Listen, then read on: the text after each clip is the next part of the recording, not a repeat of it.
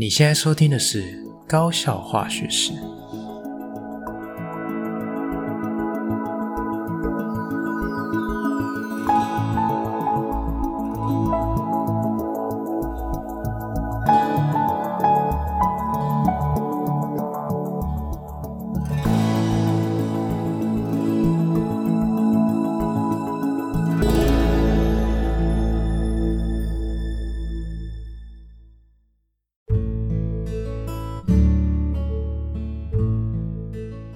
家好，我是吉米师，欢迎回到我们的频道。那这一拜的节目内容呢，我们会提到高中的校园生活里面，好，最近开始要准备施打这个流感疫苗了哈。好，那第一个部分可能会先跟大家聊一下这个部分。那再来呢，就是呃，在学期初的时候，可能不是每一个人都知道说，其实，在校园里面啊，我们要开这个所谓的 IEP 的会议。好，那什么是 IEP 的会议呢？好，那这其实是为了呃我们学校里面的这些特教生所开的一个呃专门的会议。好，那再来就是学生的社团也都开始喽。好，所以今天的节目内容，嗯，有关于高中的校园生活，可能会跟大家分享一下这几个部分。好，那再来第二个部分，化学课程的内容，好，会提到呃最近在上课的时候，发现有一些小高一，哦，就有跟吉米斯提到他的这个理化基础很差。那呃，相对来说，吉米斯也在高三的教室里面发现，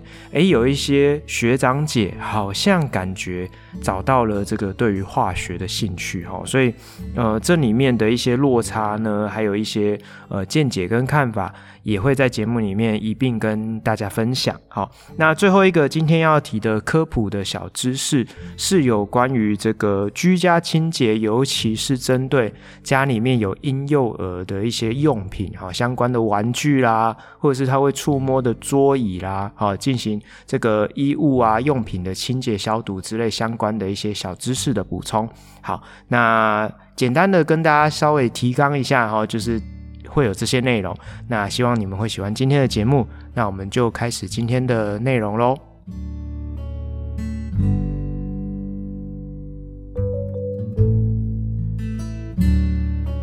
OK，好，那今天的高中校园生活第一个部分就是想要跟大家分享一下，呃，最近就是开始在收这个流感疫苗的施打意愿书哈，那。呃，为什么会特别提这件事情？是因为有感于然后最近这个新冠肺炎的疫情啊，慢慢的升温。不过呢，因为整个社社会的走向是走向与病毒共存哈，所以在这个后疫情时代啊，我发现其实大家对于呃这个防疫的警觉心哈，开始是没有那么样的注意哈。那当初记得在前年这个新冠疫情刚起来的时候。大家是非常的害怕嘛，所以对于一些自身的防护或者是保持社交距离这件事情，其实大家是做的真的是比较确实的。好，所以当时呢，来学校呃勤洗手啊，都是戴口罩，非必要的时候不会把口罩拿下来。哈，那像那一段时间过去了之后，我发现其实以现在的校园氛围比起来。哦，就是大家生活是过得轻松写意许多哈，但是相对来讲，这个呃罹患其他的这个感冒啊，或是像是流感的风险，我觉得相对来讲也也跟着就提高了嘛哈，因为过去这个新冠疫情的时候，哦，我们都会戏称说，其他的病毒真的是气疯了哈，因为都给你一个人玩就好了，大家都把这个防疫的这个规格拉得那么高。好，所以那个时候像是流感也几乎消失了，普通的小感冒也几乎没有看到了哈。哦，不过呃，最近就是开始慢慢的走向共存之后，发现诶，其实学生有一些轻微不舒服的症状也是慢慢出现。不过因为现在还是比较紧张，因为你只要有症状，老师就会叫你去快筛哈。好，那可是可以预期啦，就是这个回归到正常生活的。这个可可以说是指日可待，不过相对来讲的风险就是，呃，过去的我们一些常见的感冒啊，甚至是每年这个十一二月流行的这个流感，也有可能会卷土重来。那会不会有这个很惊人的反扑，我就不太确定哈。不过我自己的经验呐，因为毕竟我们在学校里面。呃，会很频繁的接触到学生哈，所以其实政府也是特别照顾老师这一块好，所以我们其实很早就打满了三剂疫苗。好，所以其实呃，对我们的这个抵抗新冠的能力来讲，我相信一定有非常正面的效果哦。所以我自己的经验是，我暑假的时候在呃。就是中了这个新冠的这个病毒的时候，我自己在家休养，我是觉得那个不适的感觉，我自己的感觉，然后就是不敢说所有人是不是都这样，我自己是觉得蛮轻微的。好，然后我就回忆起我从前好像也有得过一次 A 流，哈，就是得过一次流感。那那一次的经验真的是非常的。痛苦齁，就是我我可以直接这样讲哦，就是我那时候得流感的那种不舒服的程度，应该是我的这个新冠的这个呃，应该至少有四五倍以上哦。那那个时候其实也没有什么警觉心，那时候流感就是偶尔诶，身边的人有得流感，你可能就会有机会会会得到嘛齁。那我那时候其实也没那么在乎，只是说诶。感觉那那一阵子同学还蛮多有因为流感而请假，那我有一次就上课上一上回家就觉得哎、好像很不舒服，好好好晕哦，就好想睡哦，然后觉得头很痛哦，那半夜的时候啊就哦头不但痛，然后又觉得全身发寒，然后连起来上厕所都觉得都在发抖齁，裹着棉被才睡得着。那还赶快吞了普拿疼哦，去退烧这样子，然后慢慢的隔大概一两天、两三天，才觉得好像比较没有大碍这样子，不然不然真的是蛮痛苦，上班是很痛苦的一件事情，就是那时候的感觉。那我当下也没有想那么多，就其实后来也恢复得蛮好的。我后来仔细想一想，我觉得哦，我那时候应该是得流感。好，那呃这次就是得这个新冠的这个疫情啊。呃，自己在我自己身上，我是没有觉得有这么严重啊。齁，那喉咙有一点点痛痛的啊，可能也有持续在吃药的关系哈，所以呃，时间过了就恢复了哈。这是以我自己的经验来说，那所以可以下一个简单的 简单的小结论，就是对我自己来说，疫苗是很有效的。齁，那每年都会提供这个流感疫苗的施打，我觉得也不错哈。所以就是。呃，为了避免让自己就是这么样的辛苦哈，所以呃，如果有机会施打的话，就是大家也可以去施打一下哈。那尤其是像我们在学校，我们还蛮幸运的，都可以跟学生一起打哈。只要你愿意打，你去拿申请单哈，就是把基本资料填一填，都可以跟着学生一起打，我觉得是蛮好的哈。那也希望大家都可以健康平安这样子。好，那接下来第二件事情啊，就是想要跟大家分享一下。在学校里面呢、啊，我们其实每年的学期初跟学期末都会开所谓的 IEP。那这个所谓的 IEP，它其实是呃一个缩写哈，就是这个 Individualized Educational Program 哈。那这个中文就是个别化的教育计划。好，那什么叫做个别化教育计划呢？其实呃过去啊，在我还是学生的那个年代。哦，所谓的有特殊身份的特殊生，哈，就是他可能是智能的部分啊，或是肢体的部分，或是情绪障碍的部分。这些特殊生过去啊，呃，一方面可能是这个鉴定没有那么的普及，哈；二方面是那时候的策略是把这些特殊生集中，哦，在特殊学校进行这个教育，好。但是其实以现代来说，哈，比较先进的概念是说。诶，有一些适合在我们原来社会里面融入的一些障碍类别，哈，它可能是呃轻微的，哈，比如说情绪障碍啊，或者是呃只是肢体障碍，或者是它很轻微的这个呃智能的部分，好，所以这些它本来就是应该要跟我们的社会大众融入在一起，所以以现在的比较新的思维，会倾向把这些小朋友呢一并放入到。校园的普通班里面，让他跟一般其他的同学一起长大，哈，一起过生活，这也算是让他们提早去适应有呃这样的一个社会的环境，要怎么去跟其他人应对进退。那对于其他呃非这些特殊生的一些一般的学生来说，我觉得也是一个很好的教育机会，因为你从小你的同学可能就有一些是特殊生的身份，那。呃，你也会学着怎么去跟他们相处，好，那我觉得这个对于整个社会的进步来说是还蛮正面的，好，我自己也是蛮正面的看待这件事情，好，不过回到呃，他们的障碍类别的本质来说，的确他们在呃跟着一般生在上课学习的这条路上是真的是蛮辛苦的。好，所以其实呃，在我们一般的班级的课程要求之下，大多数的情况他们是没有办法达到跟其他同学一样的相同标准。好，所以呃，我们在学期初跟学期末的这个 IEP 哈，就是这些个别化教育计划之下。我们就会去针对每一位特殊生的状况进行呃简单的会议，然后讨论，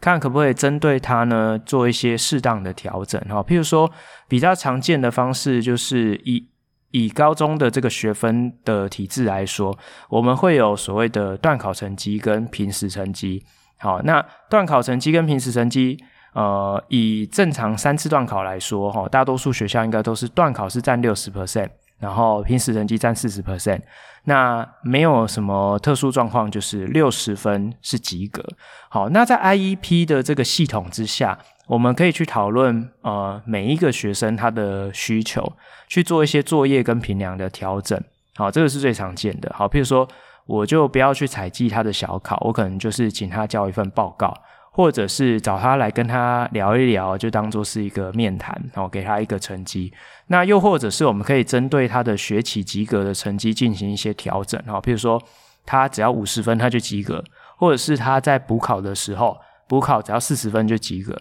好，以此类推，就是针对这个学生，好去做一些个别化的差异调整。好，那呃，通常啦，特教组那边也会。先跟这个家长那一端，好，先做一些联系跟沟通，看看他呃过去可能在国中那边转衔过来的时候，有没有什么呃延续性需要留意的地方哈。那尤其是嗯，现在蛮多是情障的同学哦，就是情绪障碍的部分，他可能没有办法去控制他的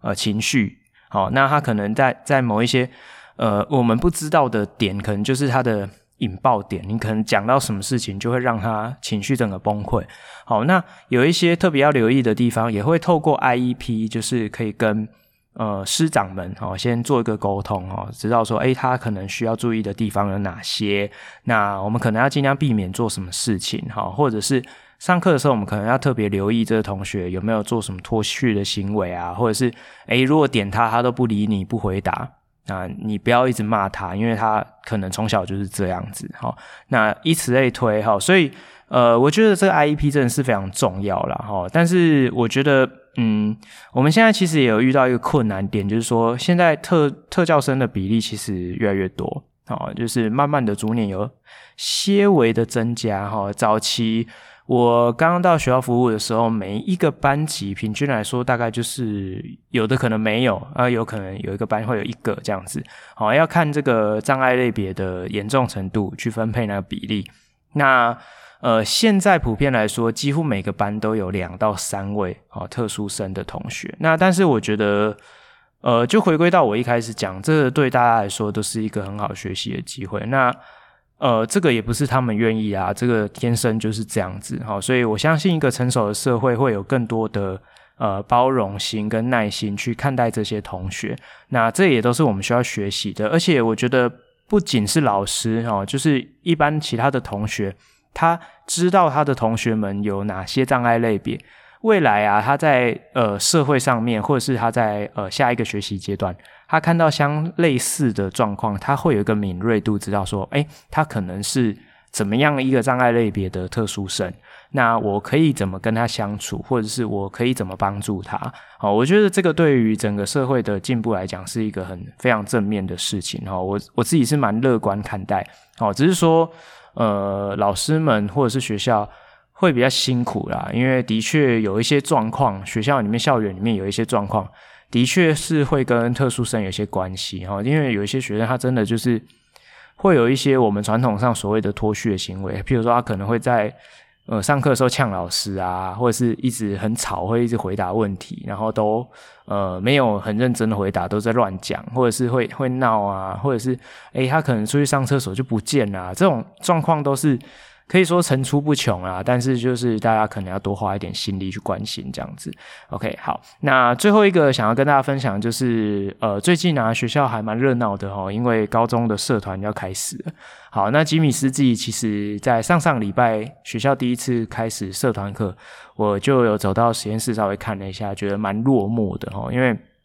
今年是第一年哦，没有带领这个。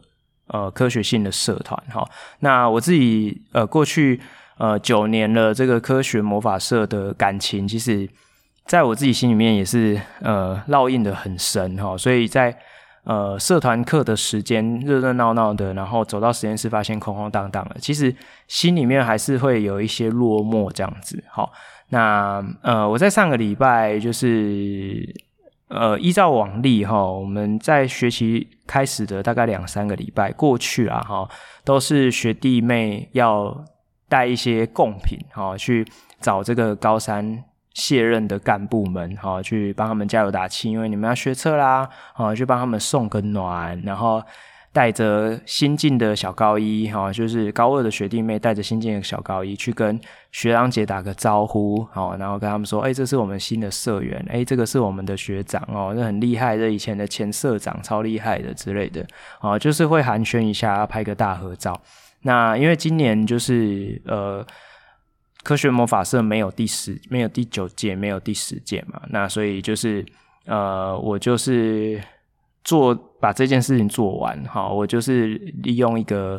呃自己订了一些饮料啊，利用一个下课，诶，是午休的时呃时间哈，然后我就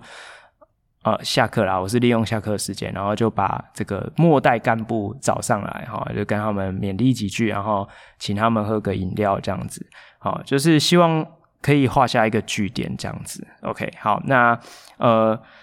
其实真的是蛮鼓励，就是听众，如果你是一个国中生或是高中生，真的要好好把握你的青春啊！这个社团生活真的是可以学到非常非常多事情，尤其是呃你在高中这个阶段，你的呃社交的技巧跟社交能力，人跟人相处之间怎么沟通协调这一块，我觉得是一个很好练习的机会。因为其实呃以以往我们在还是学生的时候，我们很小的时候，那时候社团活动并不是那么样的蓬勃发展，哈，因为那个年代还是唯有读书高的那种气氛还是比较重的，哈。那在那样的氛围底下，我觉得，呃，我们有很多事情真的是到了大学或是出了社会才在学习。那其实我觉得，如果你在高中有这个机会可以去磨练，哦，历练一番，我觉得对你的人生来讲，整个是还蛮有帮助的，哦，所以我觉得真的啦，就是呃，放下你的手机，哈，那就是去挥洒一下你青春的色彩。那不论你今天是从事怎么样的社团活动，那只要是能够找到一群志同道合的好朋友。一起为一些你的青春、你的梦想努力，我觉得那就是一件很幸福的事情。OK，好，那今天的高中校园我们就先分享到这边，先休息一下，待会再回来哦。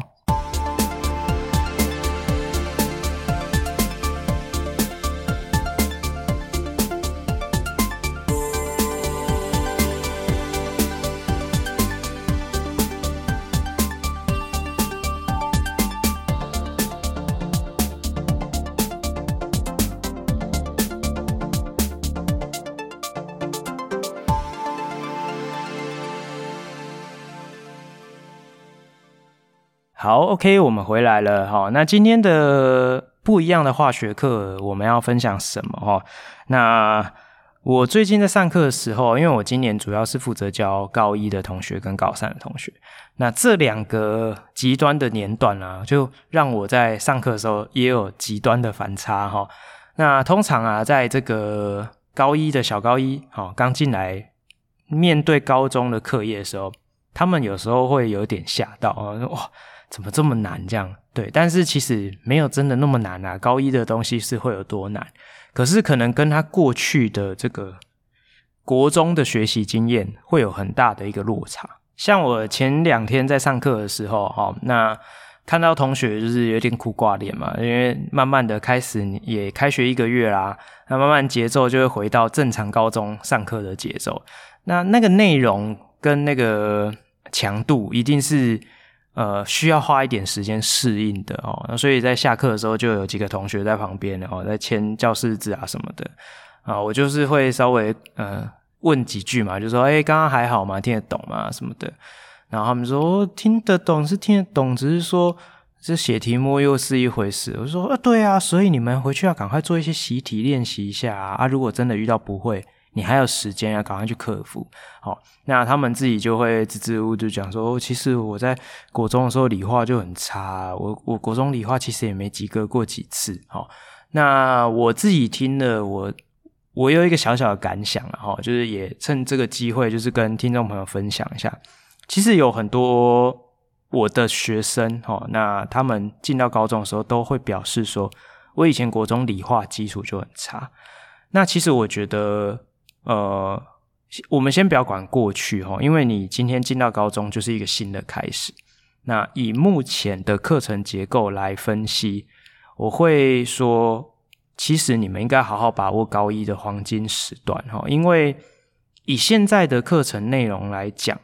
我们绝大多数的内容都是从非常基础的点开始打起基础，哈，我们不太会说，哎，你国中很多东西都上过，我们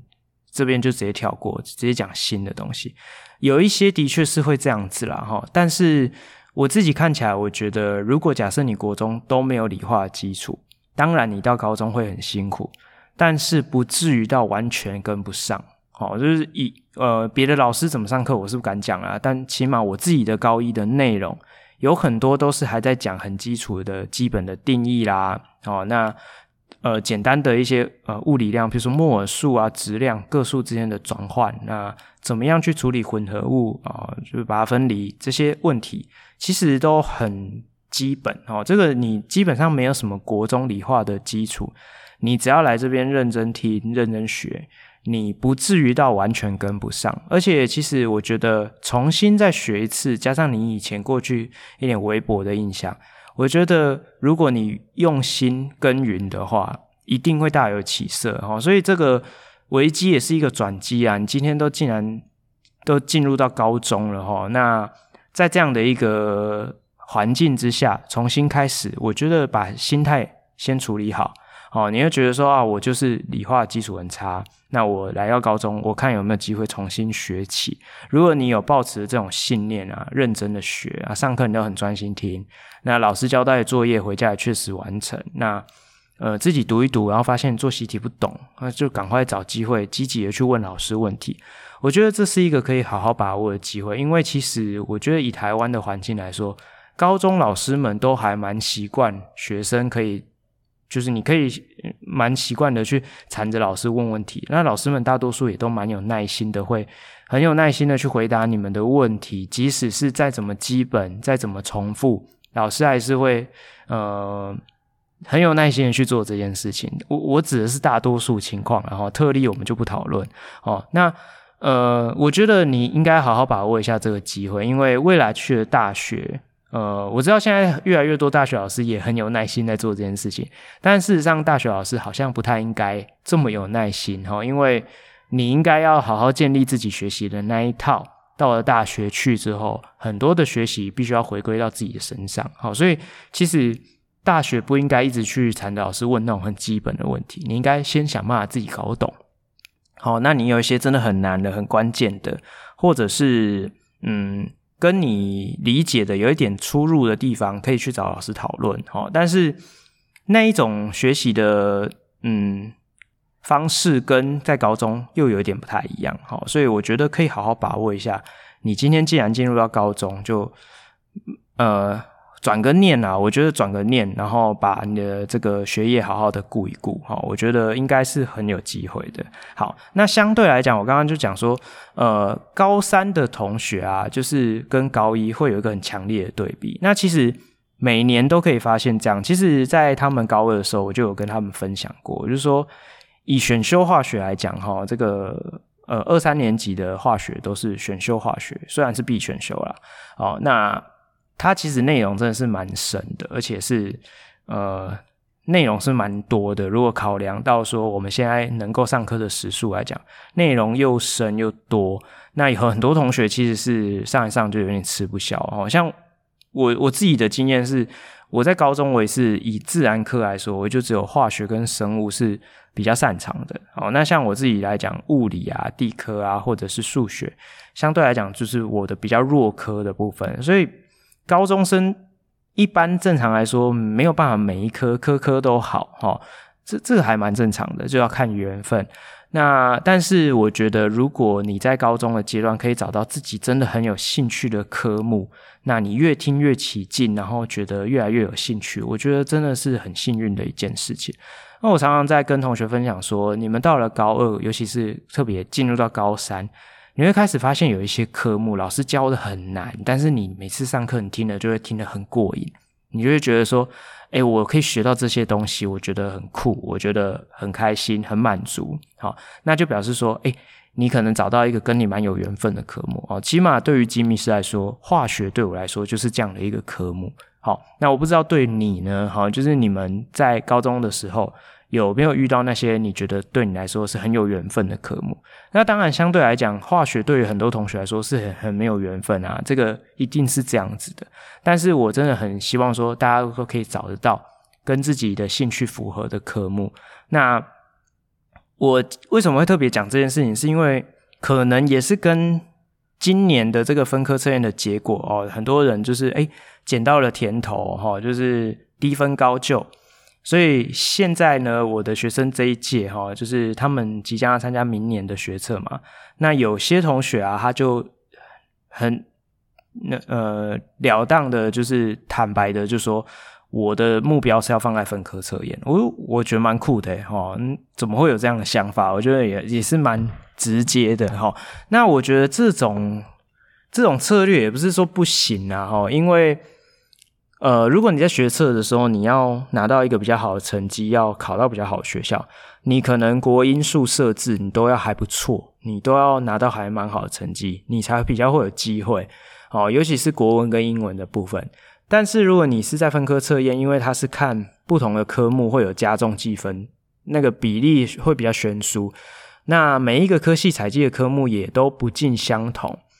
但是你就可以针对你的强项去增加你你的强项的这一这个呃优势这样子，所以呃在分科测验啊最后的考试分发入学，你或许啊就是比较偏科的专才会会是也是可以找到自己蛮有优势的点。哈，比如说假设我今天我、国英数我都不是很好，好物理也不是说非常好，但是我化学很强哦，我只要去考我就是可以考到九十分以上，诶，那你可以利用这样的一个优势，你在呃，这个化学的分科测验，哦，加重计分才计两倍，那你再去诶选择一个还不错的学校，你或许也会很有竞争力，好，所以其实呃，同学现在会去想这件事情，我觉得也是好事啊。但是我还是提醒，呃，如果你现在也是跟我讲那些学生一样的想法的同学，你可能要留意一件事情，就是学测的成绩虽然在分科测验里面是。呃，有一些是会采集，有一些是不采集的，哦，所以这个可能要稍微留意一下，尤其是像国文跟英文，以目前的制度来说，呃，分科测验是不考国文、英文，所以如果要采集国文、英文的话，它还是会采集你学测的成绩。那再来还有另外一个重点，就是你不要忘记你的分发入学的简章还是有门槛，好，所以即使门槛可能是一个比较低的标准。但是也不代表你学测可以整个摆烂都不读，哈，你学测如果都摆烂不读，导致你可能每一科都留标，那你到时候分科测验你还是没有学校可以填啊，哈，因为它还是会有一个基本的门槛。那你看上眼的比较好的学校，有可能他们的门槛还是会定在均标，甚至是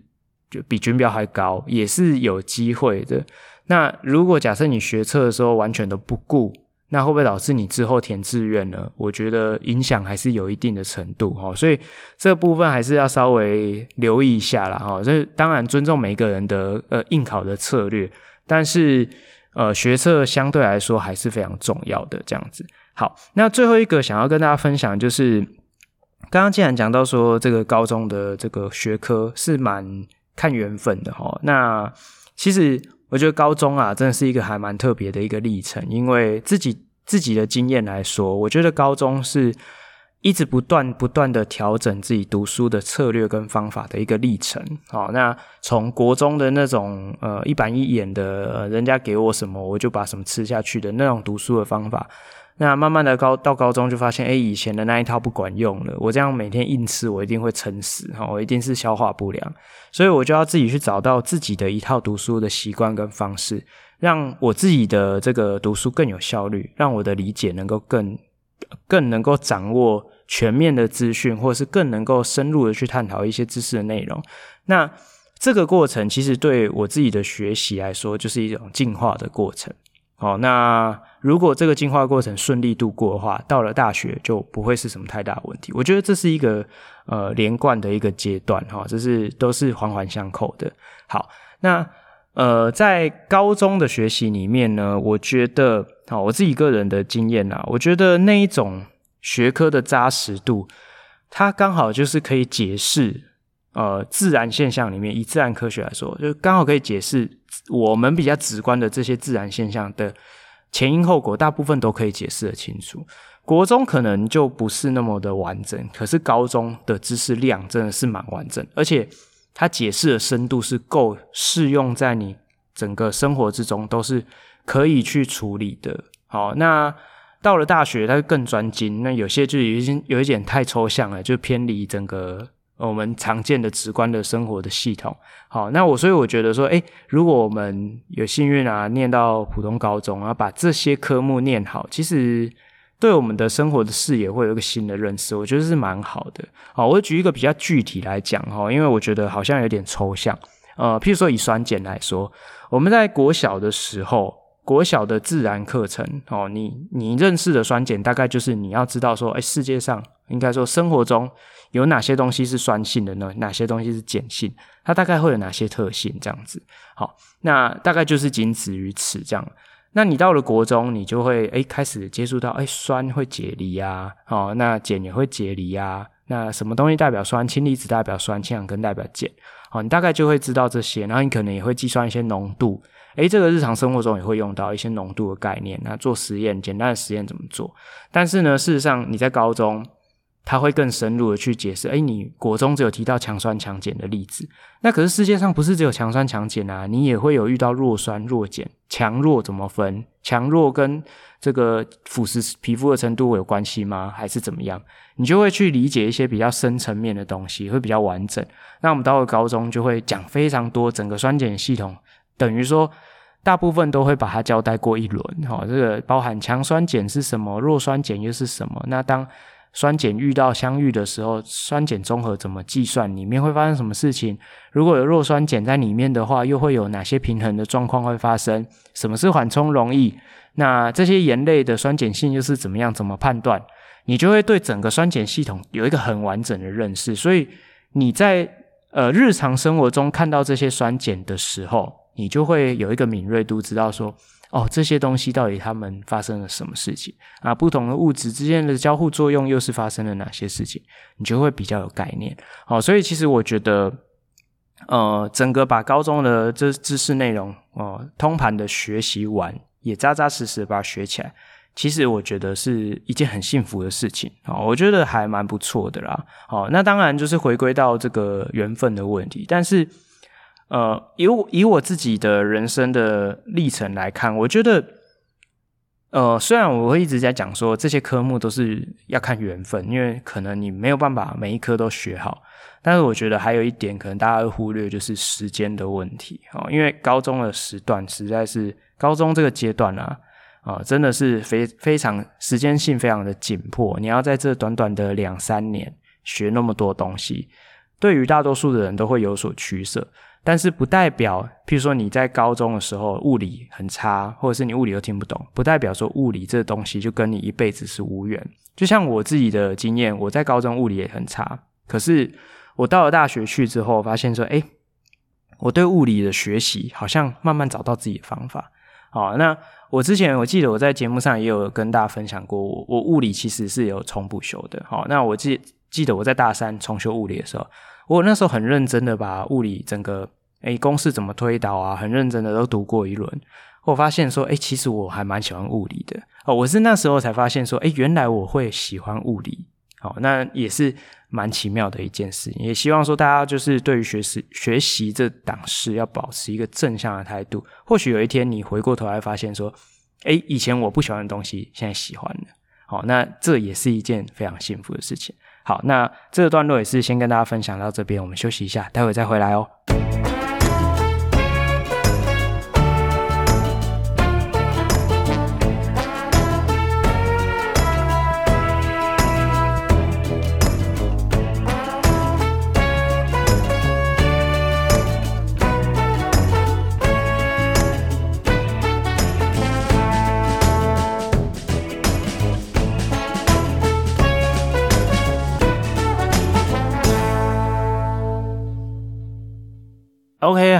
欢迎回来哦。那我们今天的节目最后一段呢、啊，要跟大家分享什么科普小知识呢？好，那之前呢、啊，在这个呃，我有回去翻一下哦，还蛮多集以前哦，十几二十集那时候，好，有分享过这个居家清洁其实比你想象中的简单哈、那一集，好，那其实有稍微跟大家提到说，其实我们在居家进行一些环境的清洁的时候，有一些还蛮好用的东西哈、那也。不难取得，哈，但是最近啊，可能也因为疫情的关系，哈，那吉米是在上礼拜、上上礼拜呃做了一系列整理，就是有关于这个消毒药水，哦，就是针对环境，哦，呃，针对这个病毒啊，或者是这个疫情啊，做一些清消的时候，我们常用的一些消毒的药水，哈，比如说酒精啊，哈，漂白水这些东西，那也有同事在敲碗在问说，那。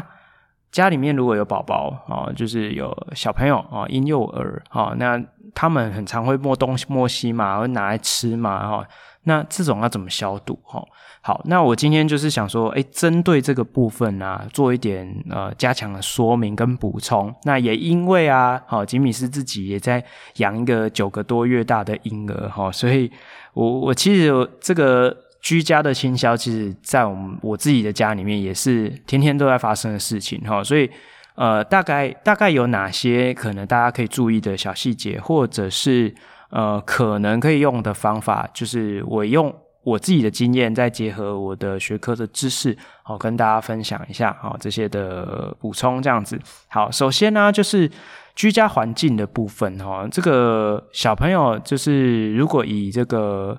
呃，学龄前的婴幼儿来说，哈，你可能就是在上小学以前，他们都还蛮常会把东西呃随便乱摸，手会放嘴巴，或者是这个东西会放在嘴巴，哈，就是口腔期嘛，哦，这是难免的。可能要比较大了，可能要到到幼稚园，可能才会这个状况会比较好一点。那呃，我们常常会觉得说病从口入，哈，所以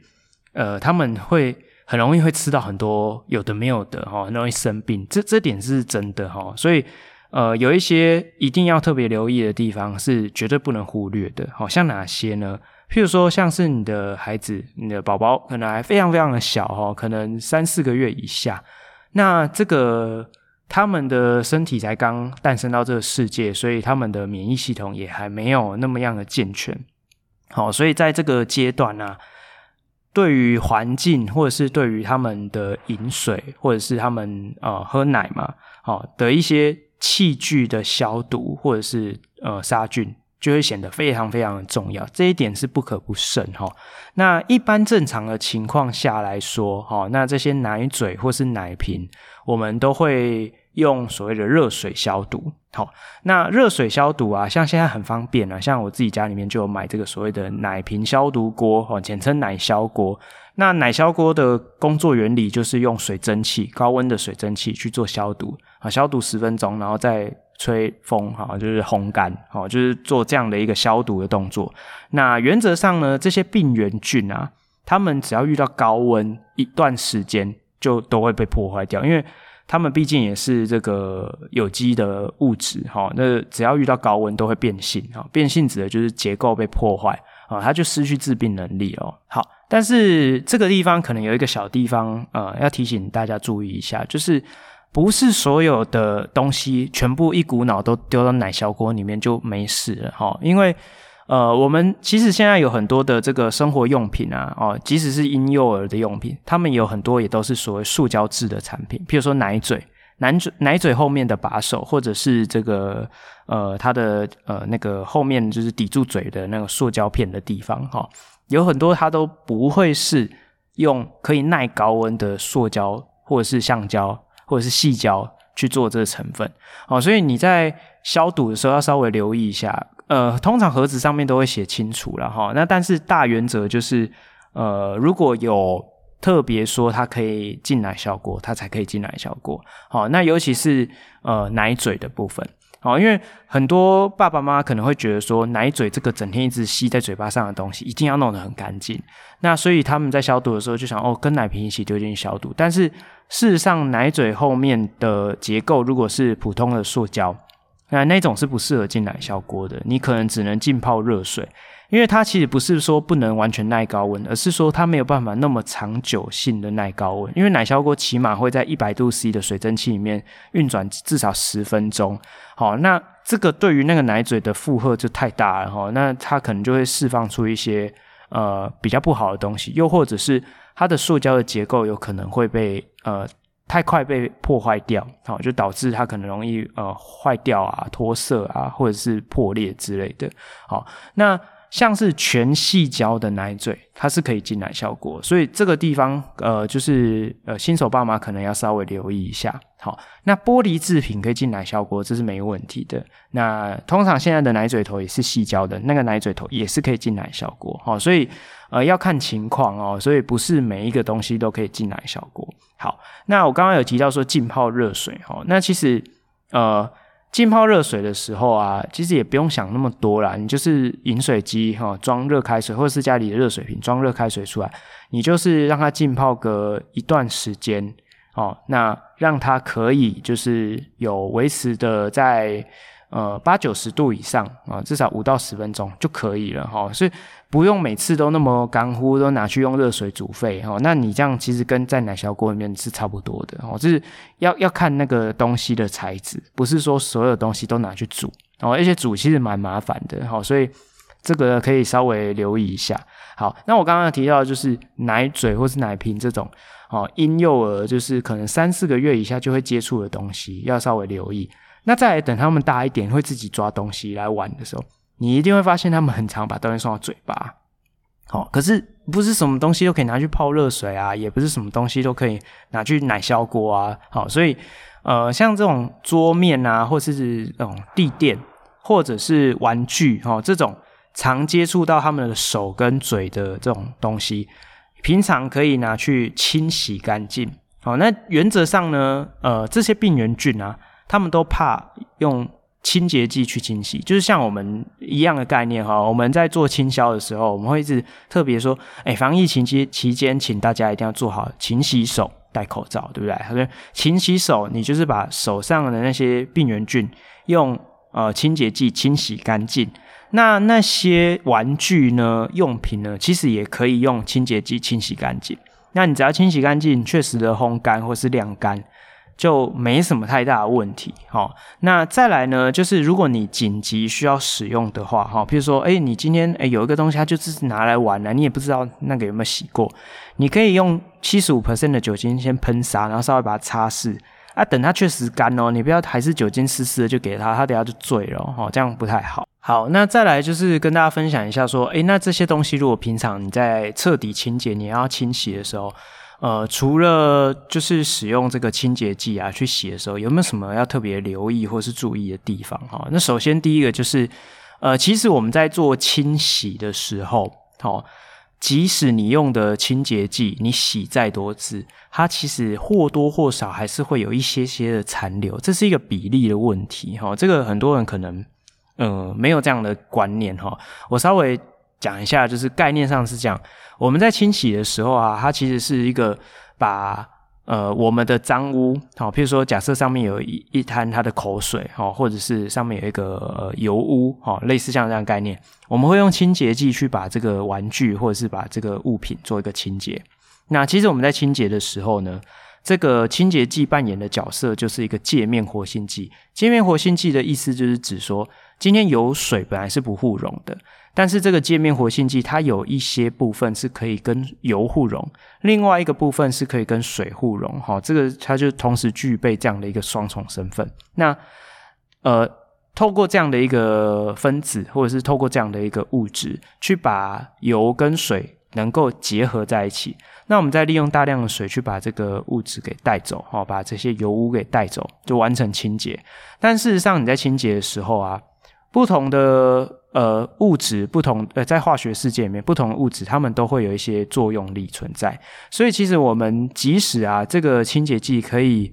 很容易溶在水里面，意思是说，我们打一个比方，一百个这个清洁剂的分子，它可能有九十九个。会跟水互溶，好，那可是你就想啊，它有一个百分之一的比例是会残留的，所以你洗一次有百分之一，你洗两次就是一百分之一再乘以一百分之一，好，所以它就会是呃一万分之一，哦，它就会是一万分之一。那你再多洗一次，它就再乘一百分之一。所以其实你在清洗的时候，哦，有有很多人会用很多的水去洗，洗到都没有泡泡，他就以为很干净了。但事实上其实不是哈，是呃，我会建议相同的水量，你少量多次的清洗，那个效果会比你一次用很多的水去清洗还要来得好，OK 吗？好，所以那种感觉有点像说，诶，我如果清洗一次，我用少少的水，可能是呃百分之一，我用很多的水，可能是呃千分之一，可是它可能只差十倍。可是如果你用呃少少的水洗，百分之一一次，你再多洗一次，变一万分之一哦。你再多洗一次，它就变成哦，再乘一百分之一。所以以比例上来讲啊，少量多次的效果会比你用一次大量的水去清洗好得多。好，那再来就是，如果你没有办法确保，你如果真的是非常在乎这一点，你没有办法确保说你残留的这个清洁剂。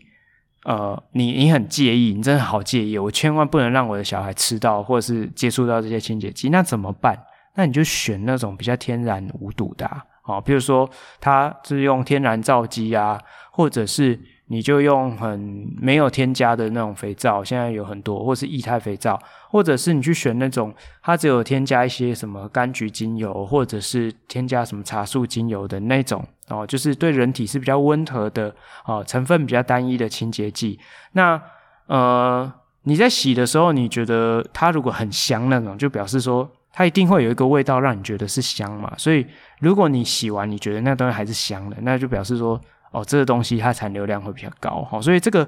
呃，我觉得大致上应该是不难判断，哈。那再来就是你在清洗的时候啊，就是不妨可以加入一些小苏打，哈，因为我觉得小苏打，用在居家清洁里面真的是蛮好用的，哈，因为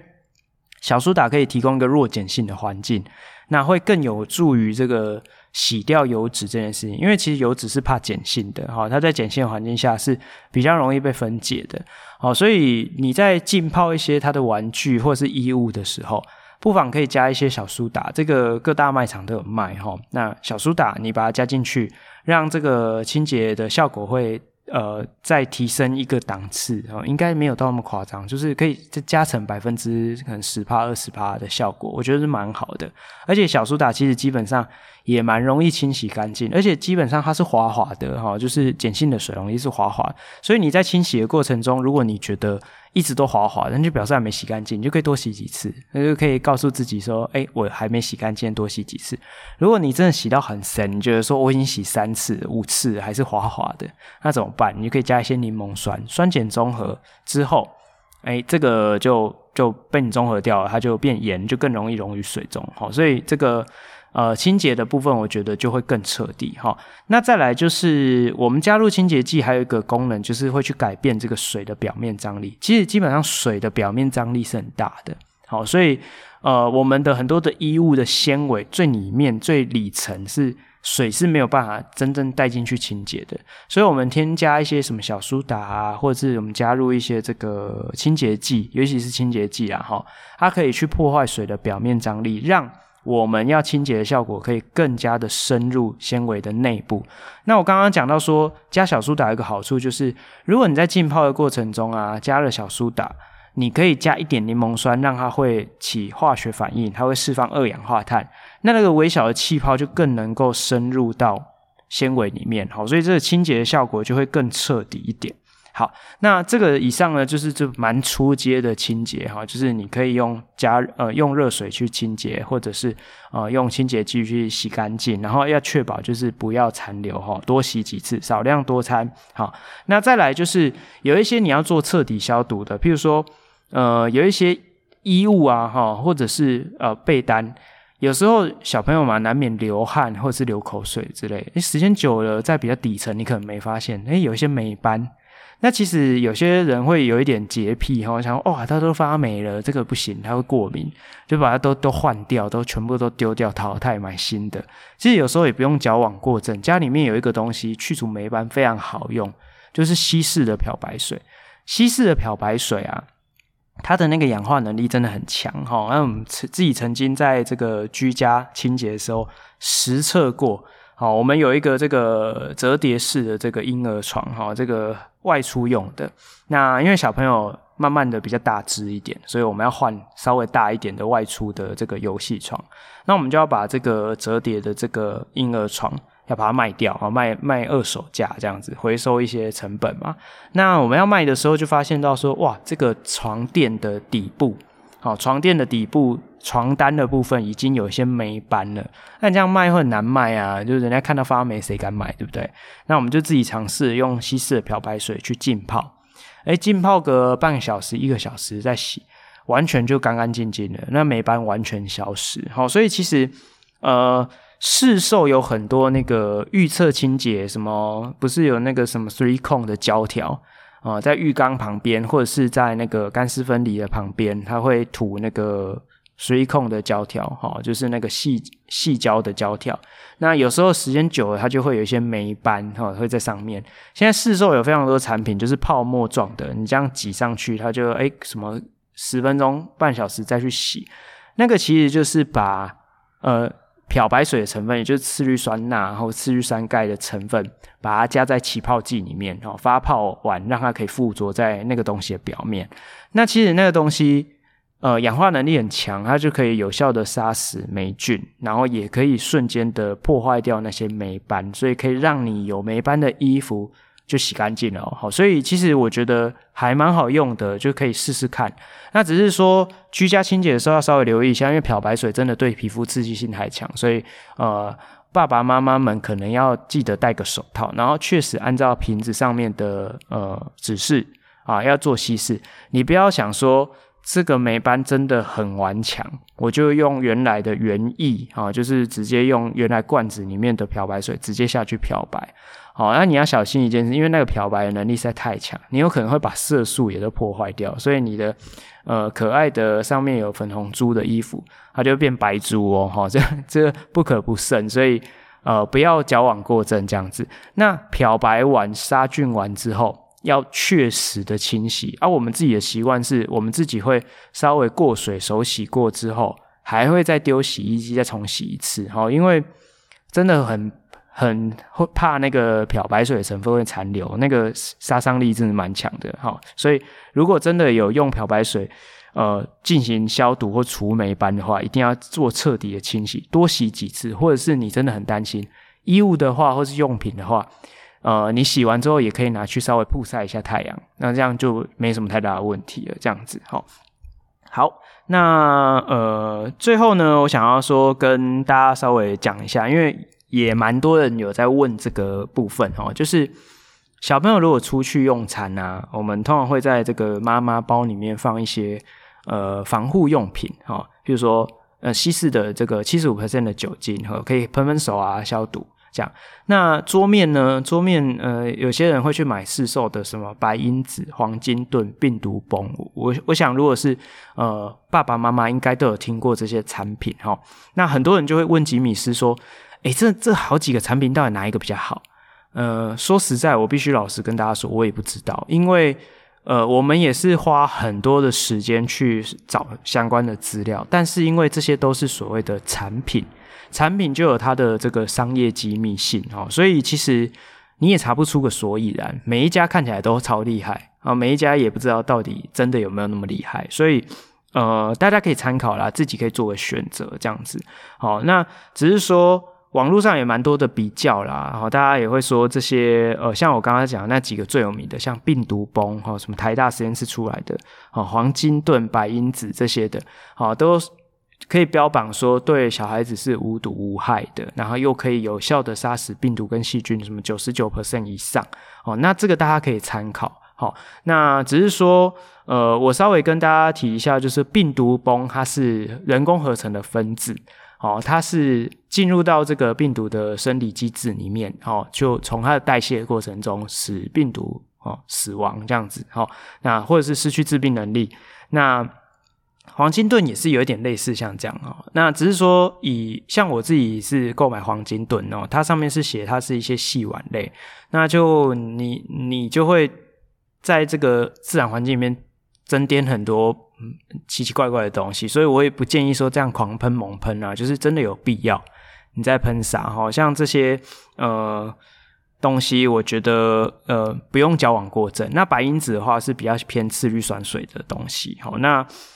具体来讲，他们到底有哪些？厉害的地方，商业机密，这个我就真的是不得而知，因为你去查你也查不出个所以然。好，那这个就是用用看，哦，你可以试试看，但是也无从比较嘛，对不对？哦，我确定唯一有效的就是喷酒精。嗯，像我自己习惯还是这样啊，因为像现在到处都有酒精哈，所以像我们去餐厅用餐，我还是会在桌面上啊挤一些酒精，然后用纸巾稍微擦拭一下啊，包含他的婴儿。的那个儿童餐椅，还有这个桌面会摸得到的地方，我们都会用酒精稍微擦拭一下。那基本上到现在也没有什么太大问题。哈，好，那最后提醒两个部分哈。第一个就是，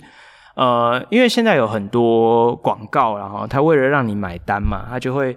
用宝宝去拍，这样拍的好像很可爱、很幸福这样。像哪些呢？一些香氛袋，或者是像衣物柔软巾。哈，那像这种东西就是，呃。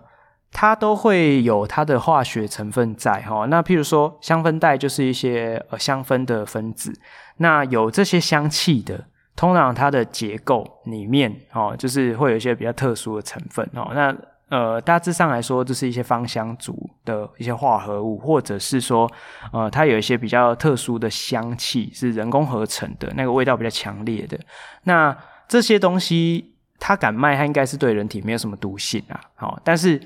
有一个有一点疑虑的点，就是它很有可能会引发过敏，好，所以这个适量使用就好了。我觉得看人啊，有些人就是喜欢家里面香香的嘛，哈，但是我自己是觉得没有味道才是最好的味道，哈。那再来就是呃蓬松，啊，比如说你洗浴巾、洗毛巾、洗衣服，有些人可能会加一些衣物柔软巾。那这衣物柔软巾的原理就是让一些分子啊结合在你的纤维的表面或是里里层。透过静电的作用，哦，让它同性电荷都带负电排斥，所以让整个纤维可以张开。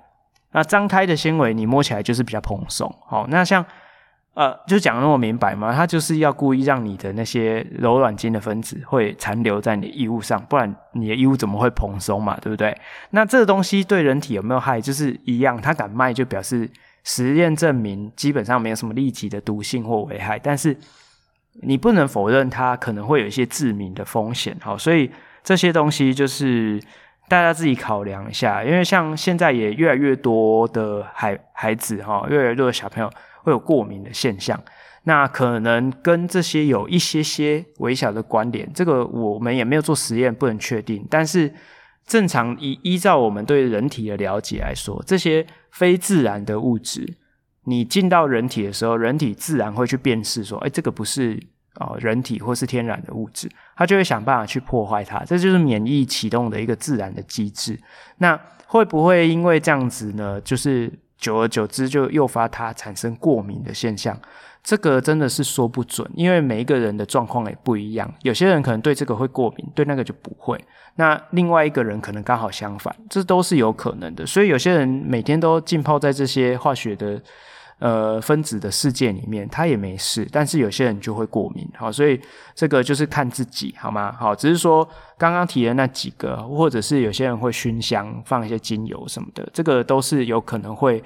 有这样的一个风险在，就是大家可以考量一下。好，那我自己跟呃我太太呢，就是我们在家里面养育小孩呢，我们的策略就是我们不会太紧张，就是什么都不让他碰，因为他现在慢慢也九个月、十个月，那免疫力也慢慢的健全的过程中，我们会反而会希望他可以适当的去接触一些我们传统上认为不是很干净的东西，譬如说我们出去外面有大草皮哦，我们就会把它放在这个野餐垫上面，但是他如果今天不小心爬出去，摸到草或是摸到土。我们也不会说立刻就喷酒精消毒什么之类的，我们是不会这样子，因为我们觉得说自然环境中一定会有细菌，我们皮肤表面就有非常非常多的细菌。那其实我们一直以来人类的这个社会历史，就是我们都是跟这些细菌病毒共存的。那你要让他能够健康长大的唯一的方式，就是让他的身体学会怎么去跟这些细菌跟病毒共存。所以原则就是。少量适当的接触，慢慢的让身体能够呃建立起一对一一套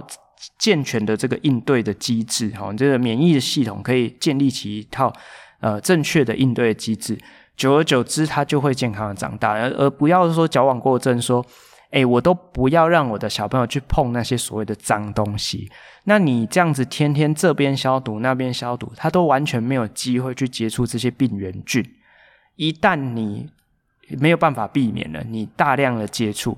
瞬间大量的接触，有可能就会诱发啊、人体产生过敏。那这个过敏是一辈子，它是没有办法改变的。好，你一旦诱发过敏了，你一辈子就会对这个东西过敏。好，那又或者是说你没有让他慢慢的接触一些病原菌，他未来可能慢慢的诶要还是要踏入到这个社会里面，也很有可能会造成有些人就是诶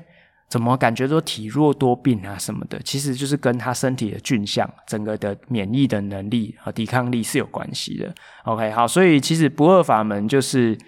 多带孩子出去户外走走吧，哦，就是这样子。OK，好，那今天也是分享了蛮多，就今天节目就进行到这边。那节目结束之前呢，吉米师还是一样啊，再次呼吁哈，就是高效化学式呢是一个呃蛮用心制作的频道，那。每个礼拜呢，更新的时候都会跟大家分享高中校园生活以及不一样的化学课堂，还有一些科学知识、科普小知识的分享。所以，如果你觉得这个频道的内容你喜欢，也觉得还值得推荐给你的朋友，就不要忘记，不要吝啬你的手指头，帮我们留下好评，然后多多分享给你的好朋友哦。好，那我们就下次在空中相会。好，拜拜。